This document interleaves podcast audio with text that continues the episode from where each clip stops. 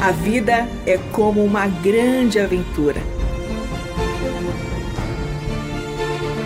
A Bíblia é nossa companheira e o Eterno nossa fonte de sentido nessa jornada.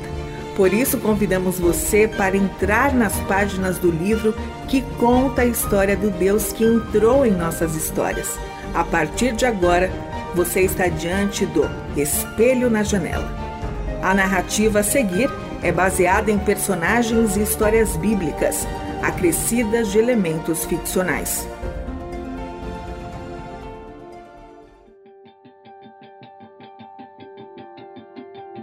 Será possível ter esperança de que as pessoas façam o bem?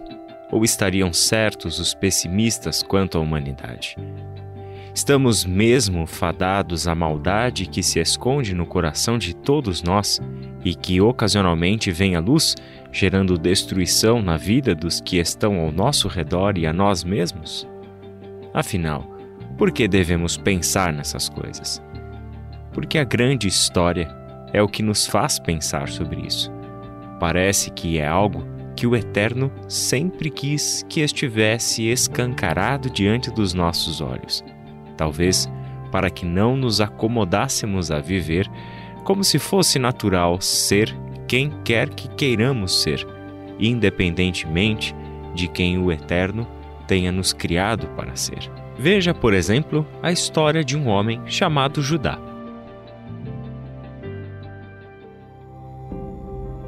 A história do seu nascimento é curiosa, pois Lia, sua mãe, desejava de todo o coração ser amada pelo marido, Jacó, que só tinha olhos para sua outra esposa, Raquel, que era irmã de Lia e a mulher que Jacó realmente amava.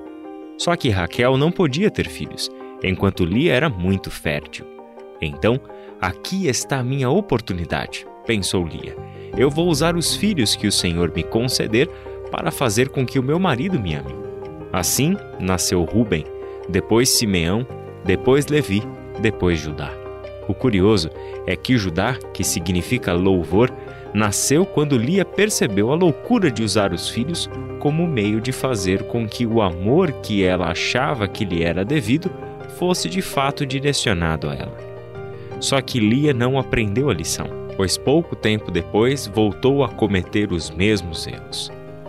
Judá teve muitos irmãos, dentre os quais José, e muitos anos mais tarde, Benjamim, os dois tão sonhados filhos de seu pai, com a até então estéril Raquel, a esposa amada. Bom, você já sabe onde isso vai dar. Afinal, numa história em que os filhos são usados como se fossem espadas e escudos numa guerra familiar por amor e posição, é bem possível que não acabe bem. E assim foi. A história vai conduzir essa família tumultuada e confusa até José, alvo do ódio dos seus irmãos que o venderam como escravo para uma caravana de ismaelitas. Mas não pense você que a ideia era que ele fosse vendido como escravo e a sua vida fosse preservada. O plano original dos irmãos de José era de matá-lo, assim como Caim matou Abel por ter invejado o irmão. A única tentativa de preservar a vida do jovem veio de Ruben, que ficou transtornado quando soube do plano. Ele tentou salvar José das mãos dos seus irmãos ao convencê-los de jogá-lo em um poço vazio para depois voltar para tirá-lo de lá e levá-lo de volta a seu pai Jacó. Inesperadamente, os seus irmãos concordaram com o plano de Ruben, sem saber qual era a intenção real dele, que era de salvar a vida de José. E assim fizeram, exatamente como a proposta de Rubem.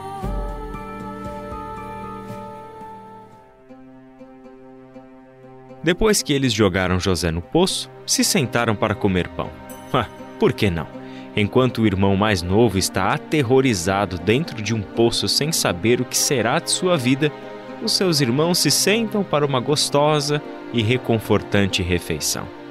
Foi nesse momento que avistaram a caravana dos ismaelitas, que passavam por ali carregados de especiarias. Com a barriga cheia de pão, Judá propõe: Vejam, e se ao invés de matarmos o nosso irmão, nós o vendermos para esses ismaelitas? Sejamos sensatos, não teremos nenhum ganho se matarmos ele. Se o vendermos, por outro lado, saímos dessa situação com algum benefício. Houve uma discussão entre eles, é claro, pois o plano original era matar José. Mas Judá contra-argumentou: Não devemos matar José. Ele é o nosso irmão, carne da nossa carne, sangue do nosso sangue. É o filho amado do nosso pai. Não devemos ter sobre nós o sangue dele. Isso convenceu os irmãos, e José foi vendido. Há quem diga que Judá fez isso porque ficou com medo de carregar a culpa pelo sangue derramado do irmão. Outros defendem que Judá agiu assim simplesmente porque viu uma oportunidade de lucrar, pois José já era uma causa perdida.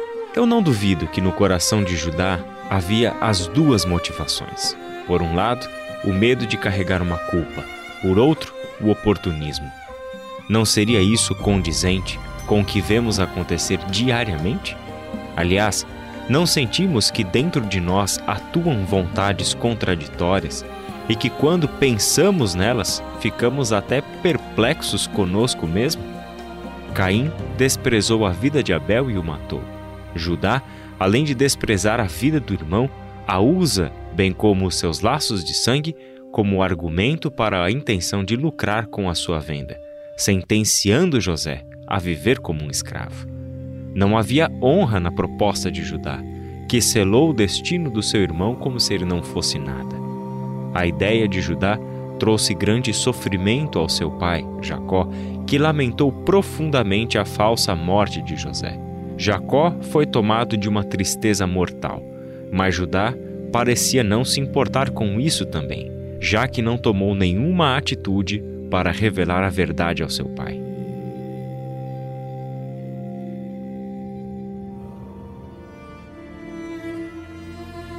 Nos anos seguintes, Judá deixou os seus irmãos e foi constituir a sua própria família. Ele teve três filhos: Er, o primogênito, Onã e Selá. Judá encontrou uma mulher chamada Tamar e a deu em casamento ao seu filho primogênito. Er foi um homem mau. Parece uma ironia, já que o primogênito a quem carrega a herança da família, o que será que ele tinha para herdar de Judá? Ele foi tão mau aos olhos do Eterno que a sua vida foi ceifada antes que ele tivesse filhos, embora ninguém saiba ao certo o que ele tenha feito. Diante disso, Judá ordenou que o seu segundo filho, Onã, tomasse Tamar como sua esposa e tivesse filhos com ela, com o único propósito de dar uma descendência para Er. Aconteceu que Onã não queria ter filhos que não fossem a sua descendência, mas sim a do seu falecido irmão o que não o impediu de se aproveitar de Tamar sexualmente, derramando o sêmen no chão para que ela não engravidasse. Outra abominação aos olhos do Eterno, que também tirou a vida de Onã. Dois filhos mortos por causa da vida perversa que levavam. Judá não derrama nenhuma lágrima, não lamenta, parece não se importar. Enquanto seu pai Jacó vivia em tristeza, por achar que seu filho José estava morto, Judá parece não se importar com a morte dos seus dois próprios filhos. Foi assim que ele teve que tentar resolver, mais uma vez, a situação da pobre Tamar, jogada de um lado para o outro como se ela fosse um problema a ser solucionado. Jacó a manda de volta para casa como uma viúva, levando consigo apenas a vaga promessa de um homem duvidoso de que quando Selá crescesse, ele a daria em casamento para o seu filho mais jovem.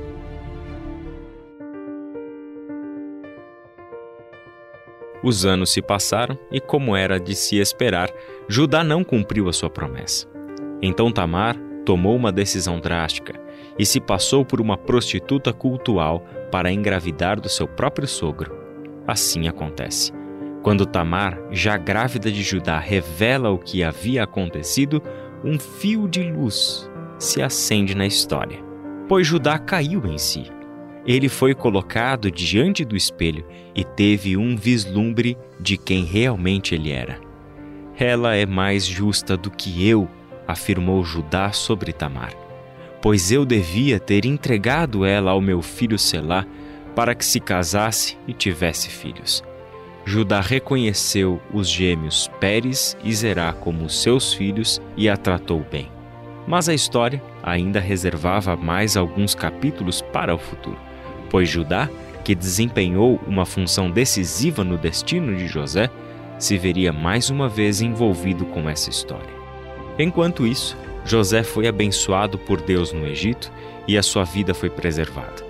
Ele se tornou grande dentro dos domínios do Faraó, e quando houve fome naquela região, o Egito, administrado por José, era o lugar para onde as famílias iam a fim de adquirirem alimento. Ou seja, era chegada a hora de Judá se encontrar com José. Quando o encontro entre José e os seus irmãos finalmente aconteceu, os irmãos não foram capazes de reconhecer José, que aproveitou o momento para submeter os seus irmãos a um longo período de provação. José os levou até o limite, testando as suas intenções, até que finalmente conseguiu colocá-los contra a parede, exigindo que Benjamim, seu irmão e filho mais novo de seu pai Jacó, ficasse no Egito como um escravo. Foi então que Judá se manifestou.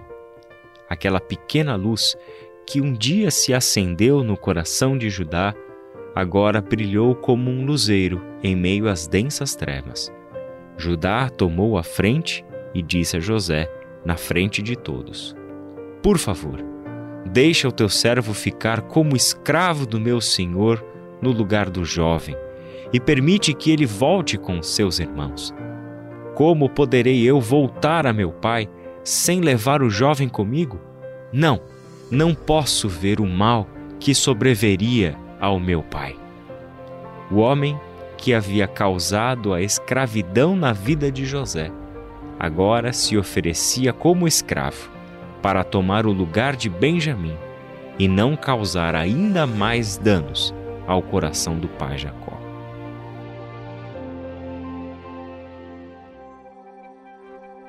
Estaríamos nós na posição de superioridade moral para julgar Judá pelos seus atos? Teríamos, você e eu, o poder para discernir as suas verdadeiras intenções? Não se preocupe em responder essas perguntas. Algumas questões devem permanecer no ar. Não porque as ignoramos, pelo contrário, porque queremos que elas permaneçam sobre nós. De uma coisa eu sei, sobre você e sobre mim. Nós somos como Judá e Tamar, José e Jacó, Ruben e Benjamim, homens e mulheres cujas histórias acabariam invariavelmente em morte se não fosse pela misericórdia e pela graça do Eterno. Ele é quem redime uma história como a de Judá. Ele é quem faz justiça aos tantos José e Tamar que passam por esta terra. É ele quem de Judá faz brotar o Salvador. Afinal, o Filho unigênito do Eterno é um filho de Tamar, um filho de Judá. Este foi o Espelho na Janela, escrito por Israel Mazacurati, Renata Borjato e André Daniel Heinck. Realização Transmundial.